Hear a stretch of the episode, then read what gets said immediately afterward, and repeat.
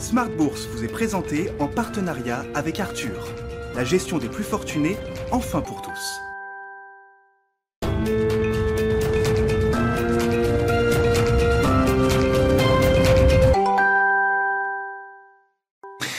Bienvenue dans Smart Bourse, votre double dose quotidienne de marché en direct sur Bismart chaque jour à la mi-journée, 12h30, 13h et le soir la grande édition pendant une heure à partir de 18h30. Au sommaire de cette édition de la mi-journée, les marchés européens qui attendent le retour de Wall Street après un week-end de trois jours pour les marchés américains. On aura la reprise de cotation euh, tout à l'heure avec euh, un accident d'ores et déjà, il faut le noter, c'est le titre Didi, le, VTC chinois qui se crache de 25-30% peut-être sur le marché américain, euh, là où il s'est la semaine dernière et depuis Pékin a resserré les, les vis de la régulation en ordonnant notamment le, retrait de Didi des plateformes de téléchargement sur le marché euh, chinois. Un gros coup dur donc pour euh, l'Uber chinois comme on le, présente. Donc ce sera un des accidents du jour à suivre tout à l'heure pour la reprise de cotation sur les marchés euh, américains. À Paris, l'accident du jour c'est Alstom. Alstom sous pression avec son Capital Market Day aujourd'hui, sa journée investisseur très attendue. Alstom qui déploie un, nouveau plan stratégique à 5 ans qui n'est pas tant le problème pour les marchés aujourd'hui, qui sont plutôt focalisés sur la, pression à court terme encore sur le free cash flow euh, d'Alstom, euh, qui euh, est la conséquence de l'intégration difficile, compliquée de Bombardier Transport, et cette intégration va peser encore sur le free cash flow sur les prochains mois, au point que sur l'ensemble de l'exercice 2021-2022, ce free cash flow sera négatif, a annoncé le management d'Alstom aujourd'hui, et c'est donc une, une sanction importante hein, pour le titre Alstom qui signe une baisse de 6-7%, la plus forte baisse du CAC 40 à mi-séance.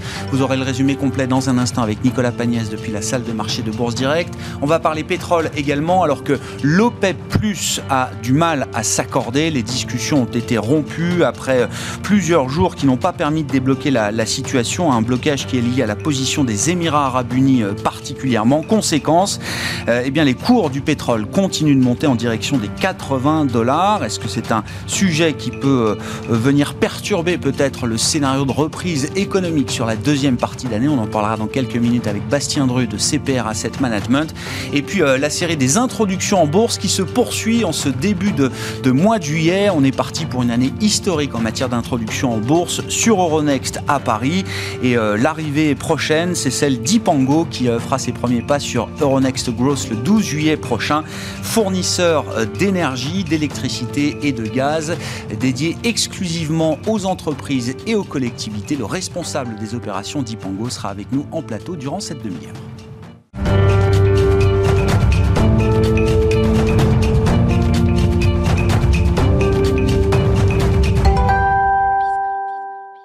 et des marchés européens qui évoluent euh, légèrement négatifs à mi-séance. Les infos clés, c'est euh, en fil rouge tout au long de la journée sur Bismart avec Nicolas Pagnès depuis la salle de marché de Bourse Directe. La tendance est en recul à la mi-journée sur le CAC 40. Les investisseurs ont pu suivre depuis le début de la matinée le cours du pétrole qui grimpe aux alentours des 77,5 dollars le baril de Brent, soit une progression de 50% depuis le début de l'année. En cause donc récemment les tensions au sein de l'OPEP+, qui ont poussé les membres de l'organisation à annuler leur réunion prévue hier sans fixer de nouvelles dates, alors que cette réunion était elle-même prévue suite aux échecs de négociations la semaine dernière. En cause le refus des Émirats arabes unis de rester sur la distribution des quotas actuels et sa volonté d'augmenter son volume de référence de production. Pour rappel, en avril 2020, au plus fort de la crise sanitaire, les membres de l'OPEP Plus avaient pris la décision de retirer un volume de 9,7 millions de barils journaliers du marché afin de contrebalancer la chute de la demande et donc des prix. Une réduction qui avait ensuite été répartie entre les différents pays de l'OPEP Plus et c'est là que se situe le problème. Pour répartir les volumes de production à la hausse ou à la baisse, les membres de l'OPEP Plus font appel à des quotas calculés à partir de leur volume de production de référence.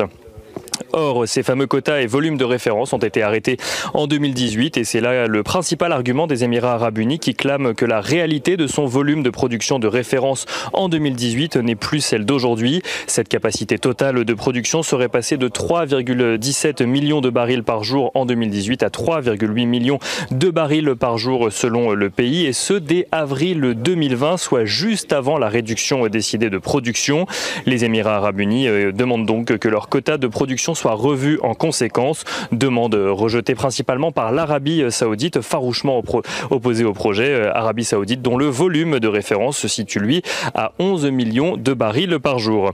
La réunion donc qui devait se tenir hier à la suite des négociations infructueuses de la semaine dernière avait pour but d'entériner une augmentation de la production de pétrole de 400 000 barils journaliers chaque mois à partir du mois d'août afin de s'assurer d'une remise sur le marché de 2 millions de barils journaliers donc supplémentaires à la fin de l'année conformément au vœu de l'OPEP+, de revenir sur des volumes de production similaires à ceux d'avant la crise euh, d'ici à avril 2022. L'incapacité donc de l'organisation à trouver un accord euh, en l'état fait à présent craindre une guerre des prix entre Émirats arabes unis et Arabie saoudite, voire même euh, fait craindre une sortie des Émirats arabes unis de l'OPEP+, selon plusieurs analystes. Au-delà des, au-delà des matières premières, si on regarde les statistiques que les investisseurs ont pu découvrir ce matin, les investisseurs ont pu prendre tout d'abord connaissance des ventes au détail en zone euros pour le mois de mai. Celle-ci euh, progresse de 4,6% par rapport au mois d'avril, euh, qui des, ventes au détail qui dépassent d'ailleurs les attentes en, en annualisé, progressant de 9% contre 8,2% attendu. Les investisseurs qui ont également pu prendre connaissance de l'indice ZOO du sentiment des investisseurs en Allemagne, qui reste de son côté à un niveau élevé en juillet, même s'il recule très fortement. Il passe de 79,8 euh, au mois de juin à 63,3 pour le mois de juillet, là où les analystes attendaient euh, une baisse plus modérée, un niveau qui indique selon l'Institut que la, que la situation économique continue de se normaliser en Allemagne. Du côté des valeurs à présent, notons que Alstom signe la plus forte baisse du CAC 40 à la mi-journée alors que le groupe ferroviaire a annoncé tabler sur un flux de trésorerie libre négatif de près de 2 milliards d'euros pour le premier trimestre de son exercice décalé 2021-2022 en lien avec la stabilisation de plusieurs projets issus de l'activité ferroviaire de Bombardier. Et on note également que Virbac annonce de son côté euh, relever ses perspectives financières pour 2021 afin d'intégrer, je cite, un excellent dynamisme sur les premiers mois de l'année. Nicolas Pagnès en fil rouge avec nous tout au long de la journée sur Bismart depuis la salle de marché de Bourse Directe.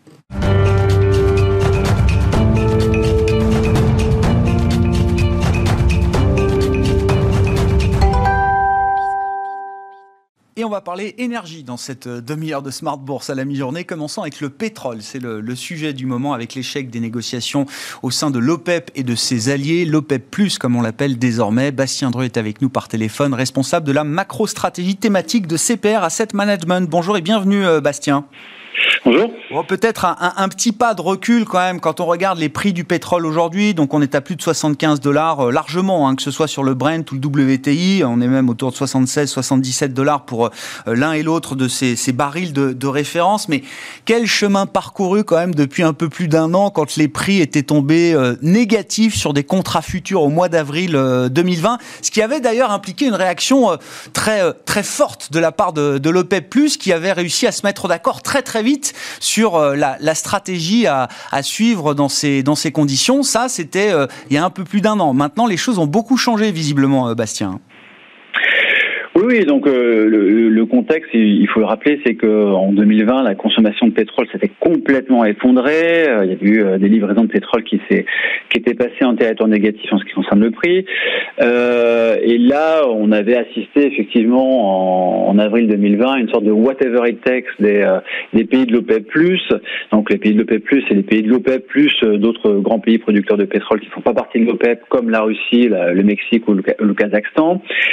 Et euh, il y avait eu à l'époque une baisse de la production au plus fort de la crise de quasiment 10 millions de barils jour en mai en juin 2020. Euh, euh, c'était vraiment absolument spectaculaire. Et depuis, les pays de l'OPEP+ n'ont que très graduellement augmenté leur leur production.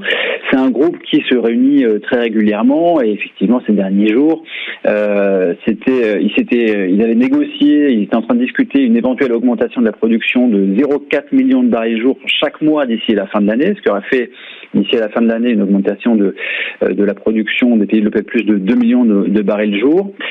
Et euh, ce qui s'est passé, c'est que les, les, les, les, Émirats arabes unis ont beaucoup investi ces dernières années ont demandé une hausse relativement plus importante de leur quota de production et que c'est à ce sujet-là que qu'aucun d'accord n'a été trouvé.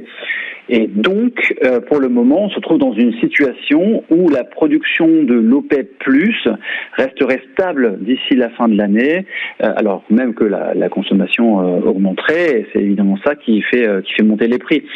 Alors, cela dit, même si les Émirats Arabes Unis revenaient vers les pays de l'OPEP+ et qu'un accord était trouvé, on parle d'une augmentation de la production pour les pays de l'OPEP+ de 2 millions de barils jour d'ici la fin de l'année. Mmh alors que l'OPEP euh, disait sur les derniers jours qu'il anticipe, que cette organisation anticipe une augmentation de la consommation de 5 millions de barils jour d'ici la fin de l'année.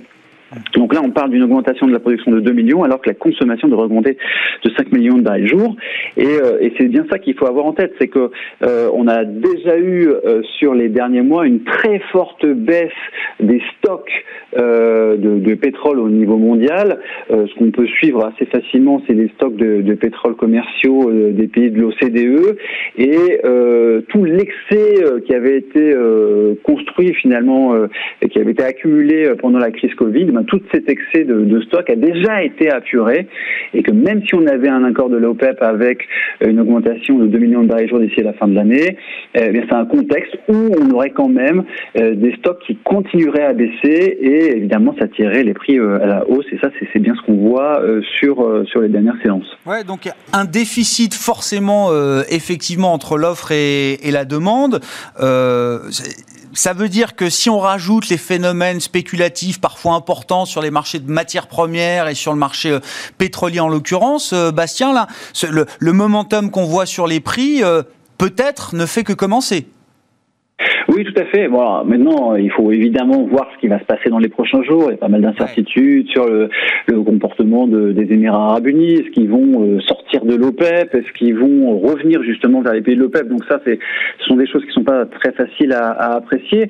Euh, cela dit, on reste dans un contexte où euh, effectivement, on, on, a plutôt une baisse des prix, une hausse des prix qui devrait se poursuivre sur sur les prochains mois. Ouais.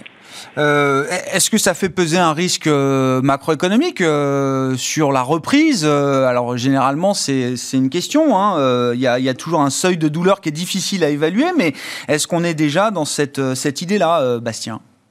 Très clairement, euh, ça commence à inquiéter les gouvernements euh, occidentaux.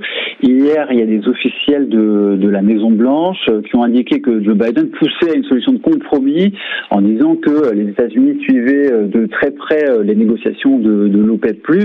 Et on sent bien que euh, il faudrait pas que le, les prix du pétrole augmentent trop parce que ça pourrait éventuellement constituer un frein pour la reprise économique qui, est, qui est en train de se mettre en place aux États-Unis depuis déjà quelques mois et puis en Europe depuis seulement quelques semaines.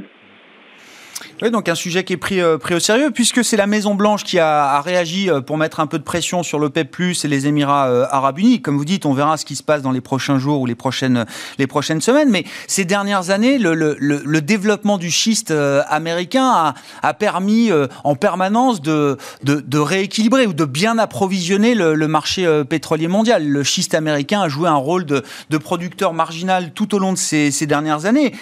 Est-ce que c'est encore le cas euh, aujourd'hui ou est-ce que les choses ont changé également du point de vue de l'industrie pétrolière euh, américaine?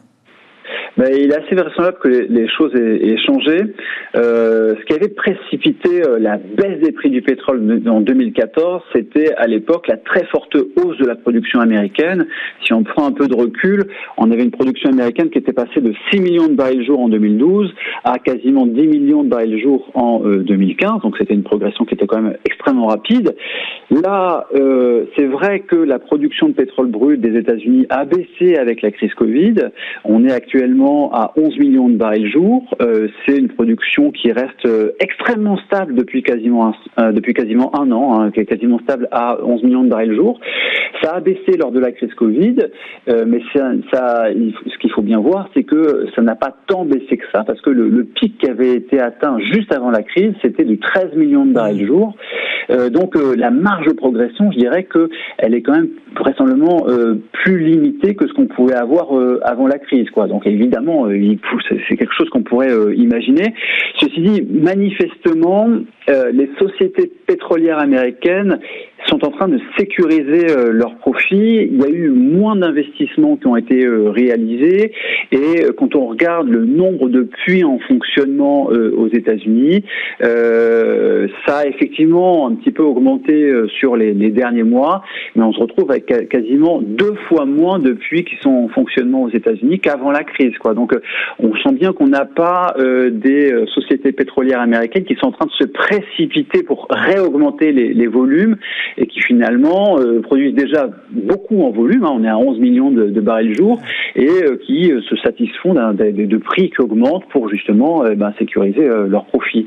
Donc là, je dirais que la situation est quand même un petit peu différente par rapport à ce qu'on avait pu voir sur, disons, le, les années de 2015, 2016, 2017. C'est, un, peu différent. Ouais, très peu de marge de manœuvre, un marché pétrolier donc sous tension et une tension qui pourrait encore s'accroître. On l'a dit, ça peut en avoir un impact évidemment macroéconomique sur, euh, sur la reprise, ça va avoir, ça a déjà un impact sur les, prix des produits pétroliers, euh, bien sûr, et notamment des prix à la pompe aux États-Unis. On sait qu'il y a quand même une corrélation très rapide entre les, cours du brut et les, produits euh, raffinés, et notamment les, prix à la pompe.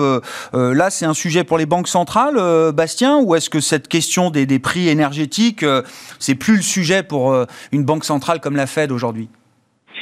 Je dirais que c'est, ça reste malgré tout le sujet, hein, parce que euh, là, euh, les, les, prix à la pompe aux États-Unis sont plus hauts depuis 2014.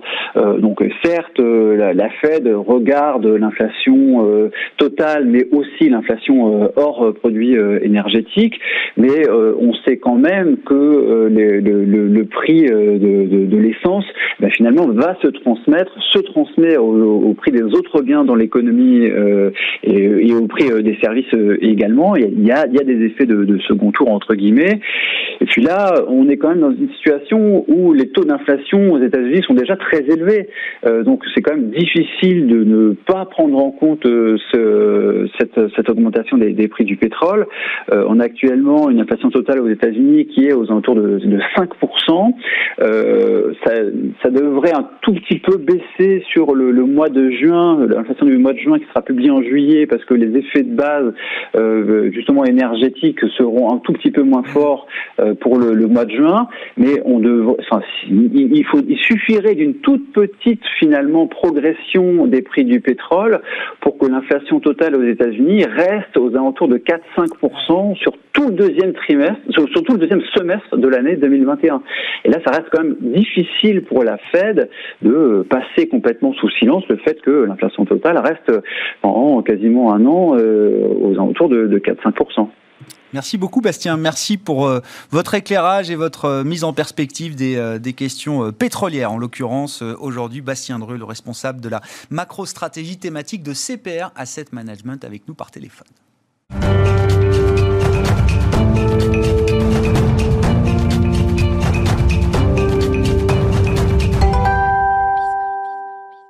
Et donc, Ipango fera ses premiers pas sur le marché parisien d'Euronext Growth le 12 juillet prochain. Son responsable des opérations est à mes côtés en plateau, Pierre Renaud. Bonjour. Bonjour. Bienvenue. Merci beaucoup d'être là. Société fondée en, en 2015, euh, euh, qui est donc spécialisée dans la fourniture d'énergie, de gaz et d'électricité à destination exclusive des entreprises et des collectivités. Expliquez-nous peut-être la, la, la proposition de valeur, comme on dit, l'innovation ou la valeur que vous voulez apporter à ce, marché de la fourniture euh, d'énergie pour le B2B en l'occurrence, sachant que que ce soit le marché des particuliers ou le marché des professionnels, c'est un marché euh, fourniture d'électricité qui s'est euh, euh, détendue, on va dire, ces dernières années, où la compétition et la concurrence euh, sont quand même un peu plus importantes que, que, précédemment. Qu'est-ce que vous apportez aujourd'hui à ce marché? On apporte essentiellement quatre expertises. La première, c'est un sourcing qui nous permet d'éliminer des accès à différents intervenants et donc en lien, nous, nous permet aussi de, mieux gérer l'énergie qu'on va apporter à nos clients. Le deuxième, c'est l'aspect data on traite et on gère énormément de data qui sont issues de la consommation des clients qui nous sont remontés par les compteurs communicants, que ce soit des compteurs euh, Linky quand c'est des petits pros ou euh, des gros compteurs, euh, dès l'instant des gros industriels. il y a aussi l'aspect CRM, la façon dont on a digitalisé la gestion de cette data à la destination du client.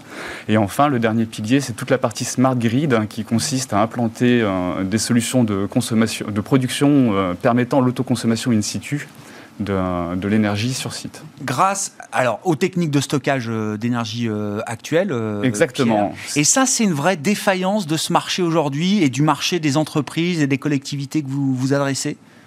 Défaillance, je ne sais pas, mais en tout cas, ça commence à devenir un besoin que les clients nous remontent et sur lesquels on essaie d'adresser. Et puis aussi, on essaie d'être un peu innovant sur la façon, enfin, un peu, plus peu, évidemment.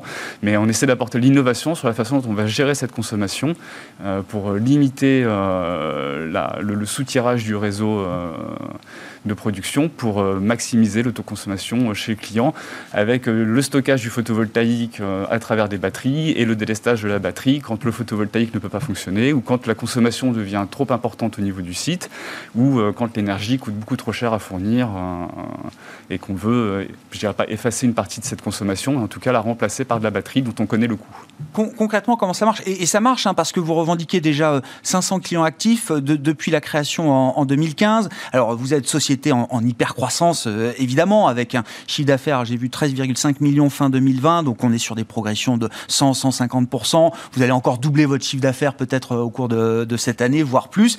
Et en plus, une croissance qui est rentable, puisque vous revendiquez là, une marge d'EBITDA de près de, euh, de 6%. Mais concrètement, le, le trouver la bonne consommation pour euh, vos clients industriels, entreprises, euh, collectivités, ça passe par euh, l'interprétation et la lecture des données. Et là, on, revient sur la question du, du, compteur communicant, comme vous les appelez, Pierre. C'est vous arrivez à avoir une connaissance très fine, beaucoup plus fine peut-être même que vos, vos, concurrents, de la manière dont votre client, entreprise industrielle, collectivité fonctionne et, et quels sont ses besoins. Alors, plus fine que mes concurrents, je ne sais pas.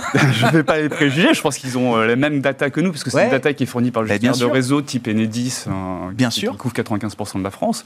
Donc, on va récupérer cette data issue de la consommation.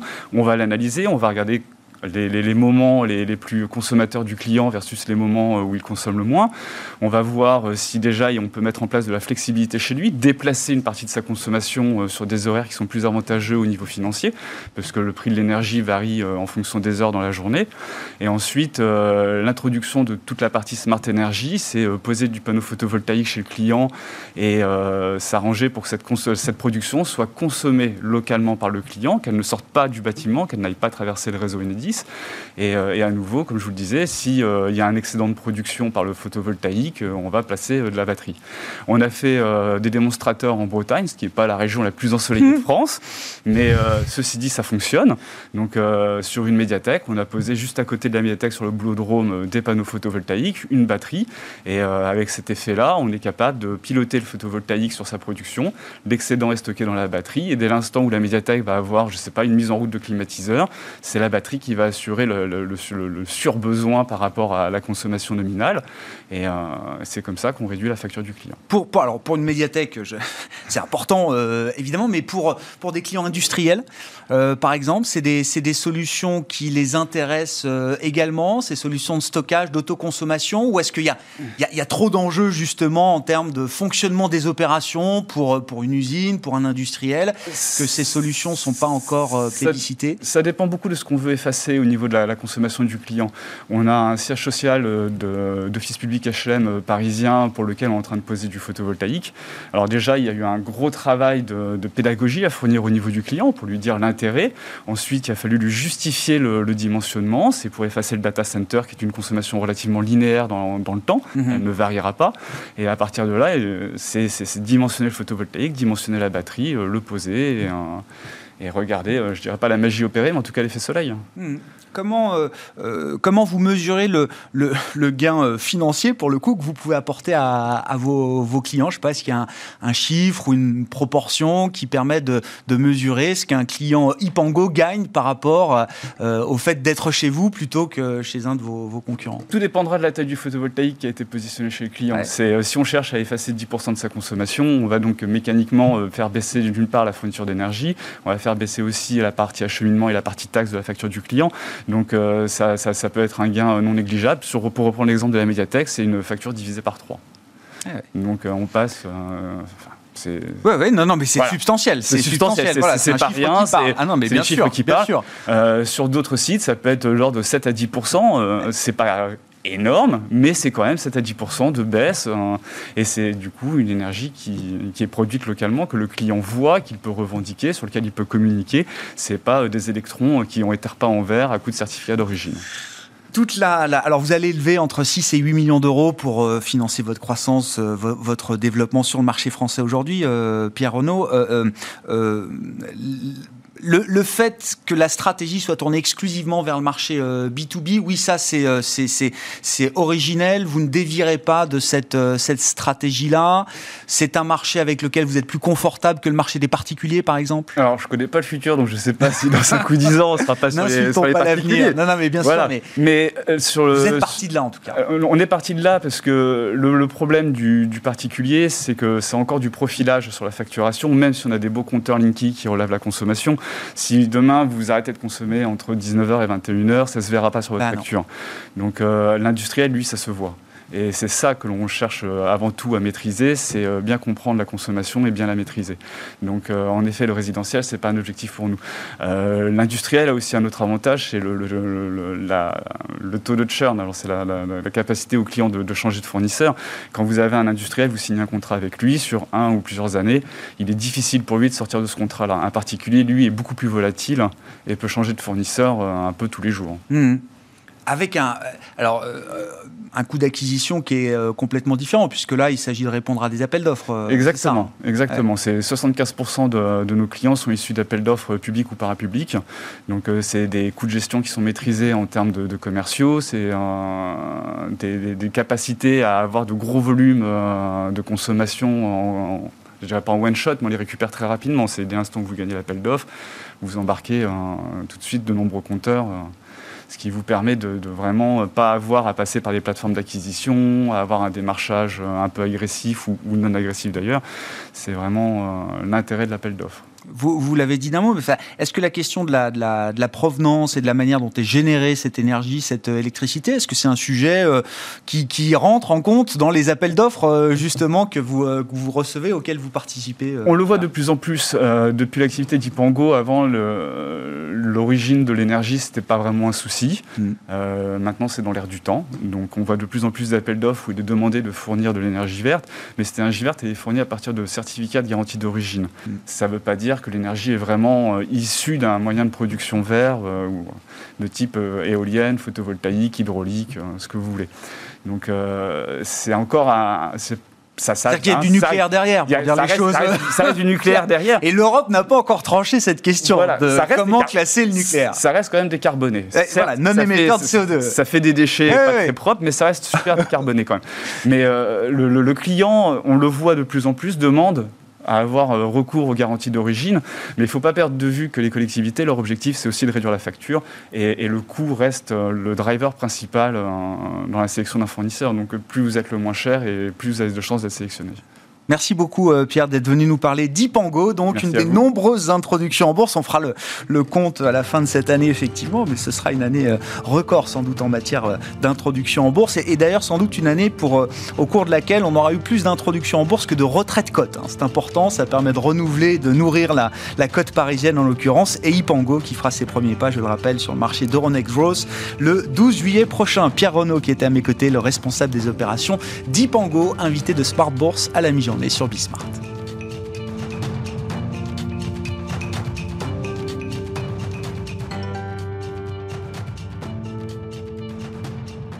Smart Bourse vous a été présenté en partenariat avec Arthur, la gestion des plus fortunés, enfin pour tous.